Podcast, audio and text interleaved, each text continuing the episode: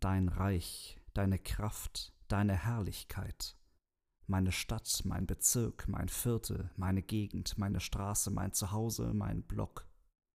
Das eine aus dem Vater unser, das andere aus mein Block von Sido. Der Typ mit Totenkopfmaske, vielleicht erinnerst du dich. Passt nicht auf den ersten Blick, hört sich aber ziemlich ähnlich an. Der Totenkopf steht nicht nur für eine der Hauptfiguren von Agro Berlin, sondern war auch ein Symbol der Nazis.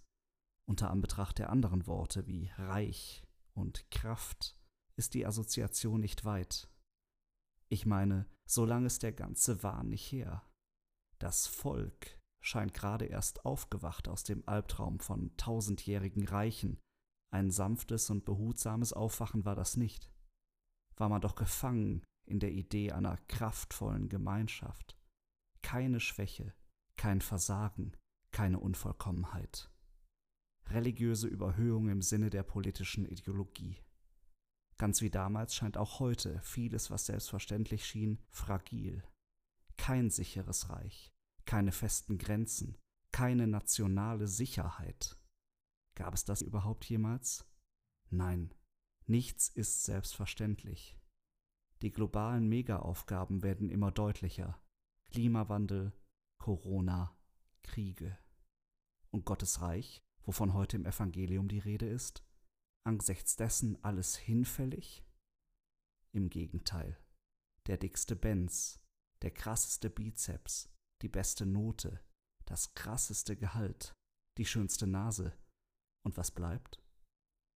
Auch wenn das Wort reich auf den ersten Blick komisch wirkt, selbst wenn es zu komischen Gedanken führt.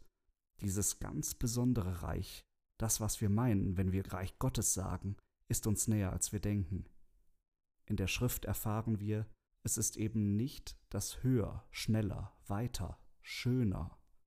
Es ist ein bisschen wie mit dem eigenen kleinen Reich, dem ganz besonderen Rückzugsort, dem Platz, an dem ich Ruhe finde, ob ein Zimmer, ob ein Garten oder eine Wohnung, ein Atelier.